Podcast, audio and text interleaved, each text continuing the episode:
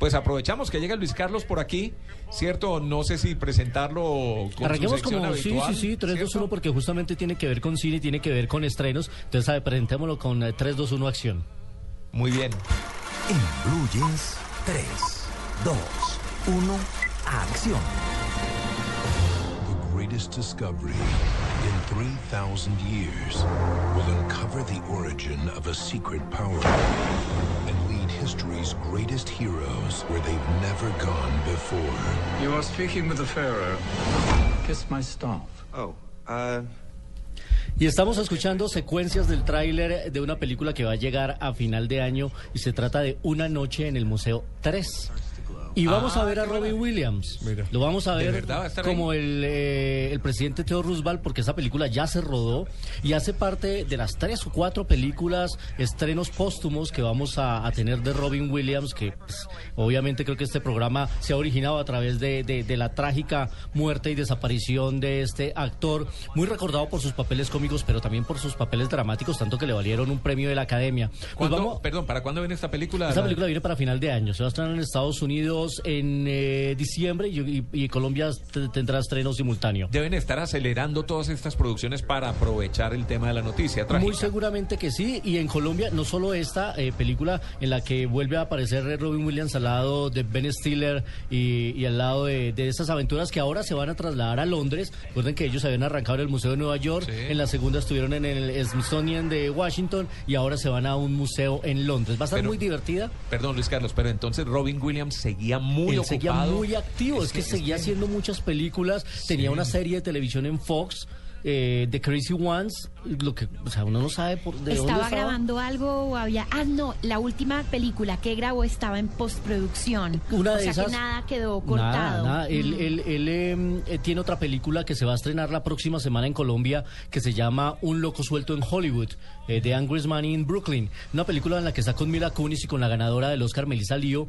Este, es una tragicomedia porque es una, un- una médica que está haciendo un reemplazo y por error le dice a un paciente, le quedan 90 minutos de vida. Uy, Entonces sale este hombre loco por Nueva York a intentar remediar y enmendar cosas de su vida. Ya me la vi, Y ya me la vi, es, me muy, acabo de es acordar. muy interesante. Y se estrena aquí la próxima semana. Y Me además, repite, me repite el título porque dijo un nombre un loco suelto en Nueva York. Ah, es que Es dijo que en Hollywood. No, en Nueva York, entonces me equivoqué. es la en de Nueva York. Murphy, ¿no? Sí, sí. La de- sí, Esa era Murphy. la del policía. El policía. loco, Es un loco suelto en Hollywood. El título original se refiere al, a cómo Brooklyn. es de bravo el personaje. Sí. En inglés el título tiene que ver con Sí, la un- un- sí, que un- maneja algo el así como un loco de ira en, en Brooklyn, es Con el título Mila original. Kunis. Con Mila Kunis y Sí. Melissa Leo. Y está el, el que trabaja en Game of Thrones, el chiquitico, uno de los Lannister. Así es, sí, el, el enano. El enano. Darth, exactamente. Y además eh, se conocieron esta semana imágenes de otra película de Robin Williams que se va a estrenar también a final de año en noviembre, que se llama Merry Freaking Christmas, en la que aparece con Joel McHale,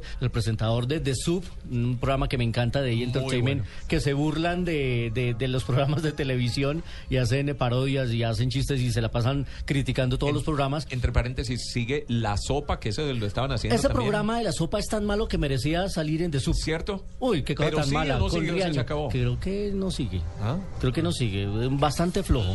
Qué tristeza de programa. Eh, Bueno. ta- Por eso, tan malo que merecía salir en The Soup. Perdón por el paréntesis, pero quería saber. Bueno, aparece, em, eh, va a aparecer entonces Robin Williams en esta película con Joel McHale, en la que él es, em, son padre y abuelo que intentarán en ocho horas recuperar los regalos de Navidad que se les extraviaron para poder salvar la, la Navidad de su familia. Así que son tres películas por lo menos que vamos a tener de Robin Williams de aquí a lo que resta de este año. Y bueno, pues eh, eh, otra de las tristes desapariciones de este año, que se suma a la de Philip Seymour Hoffman de quien seguimos viendo también eh, películas de él en pantalla, porque próximamente se va a estrenar la tercera parte de Los Juegos del Hambre, en la que él también tiene un papel importante y en la que lo vamos a ver. Curiosamente, estos dos, Robin Williams y Philip Seymour Hoffman, eh, trabajaron juntos en Patch Adams. Claro. Ah, Ellos médico. dos estaban en Sí, Patch señor. Adams. Vea.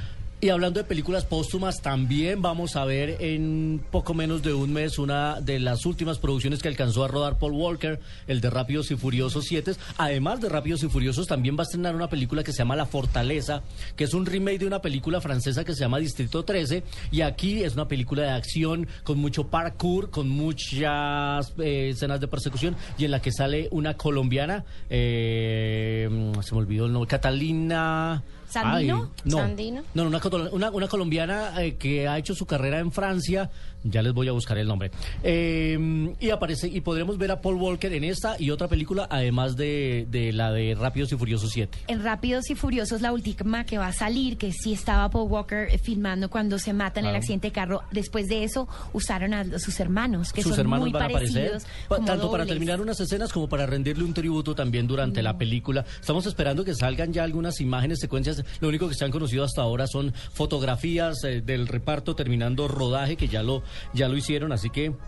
Son los eh, tres más recientes, pero que se suman eh, Tito, eh, Diego, Amalia y Virginia a una lista interminable de estrellas de Hollywood que mueren trágicamente, encabezados por supuesto por la más bella, bueno, por una de las más bellas de todas, Marilyn Monroe. Claro. Marilyn Monroe encontrada con sobredosis. eh, aparecen también en esta lista de muertes trágicas Natalie Wood. Natalie Wood, la esposa de Robert Wagner. Wagner, ¿Se acuerdan ustedes claro. de Hart versus Hart? Aquí los Hart investigadores. Sí. Es- esa muerte sí que era loca, porque estaban ellos dos, Natalie Wood, eh, Robert Wagner y su mejor amigo Christopher Walken, en un yate. Y ella desaparece y, y después aparece el cuerpo en una bahía ahogada y nunca se descubrió qué fue lo que pasó en esa noche. Recordamos también a un hombre que, ay, qué tristeza eh, esta muerte, River Phoenix. Una de las grandes promesas de Hollywood murió a los 23 años. Decían muchos que iba a ser el nuevo James Dean y casi que sí. Lo repiti- repitió la historia. A los 23 años se muere de una sobredosis de droga. Él es el que se desploma en una discoteca y a la salida de una discoteca, uno de los grandes amigos de Johnny Depp, a River Phoenix. Lo vimos pequeñito en una película que me encanta, además por su banda sonora, que es Stand By Me, Cuenta Conmigo. Eh, eh, ahí estaba chiquito, pues después salió en My Private Ohio. Y bueno, sin duda. Hermano de Joaquin Phoenix. el hermano de Joaquin Phoenix, exactamente. Y se suman a esta lista grandísima, por supuesto, Heath Ledger, Heath Ledger, sí, que- claro. El guasón. el sí famoso guasón que no pudo superar esa eh, carga emocional que le generó haber hecho el guasón, terminó con antidepresivos, con somníferos y terminó en un cóctel, un cóctel mo- mortal que hizo desaparecer a uno también de los grandes actores de Hollywood. El mismo Jack Nicholson le dijo, cuidado con ese personaje, cuidado con el guasón, el que ya lo había hecho, pero de una forma más, más bufón, menos de psicópata, como sí lo hizo Heath Ledger en un memorable papel que creo que eh, lo mejor de la película. Él alcanzó a terminar de filmar la película. Él alcanzó Sí. a terminar de filmar la película. Perdón, Luis sí. Carlos, pero, pero la muerte fue por eso o él ya tenía problemas de algún tipo de Se- depresión. la, esposa viuda de él eh, dijo que él después de ese papel, después de esa carga emocional, él terminó con problemas de insomnio y él empezó a tomar demasiadas drogas que no le permitían porque él se metió demasiado en el personaje, personaje. y bueno, terminó igual. También una dosis de cocaína y heroína eh, le quitó la vida a uno de los grandes comediantes, John Belushi, el hermano de Jim Belushi. Claro. Eh, también eh, hace parte de esa lista de interminable. Grandes humoristas del programa Saturday Night Live, ¿cierto? Películas buenísimas, muy divertidas, entre ellas los Blues Brothers. Así ¿Se es. acuerdan? Así los es. hermanos Caradura, creo que se llamaban en español. Eh, sí, los hermanos Caradura, sí Y señor. hermano de Jim Belushi. El hermano de Jim Belushi que tuvo hasta hace poquito una serie de televisión.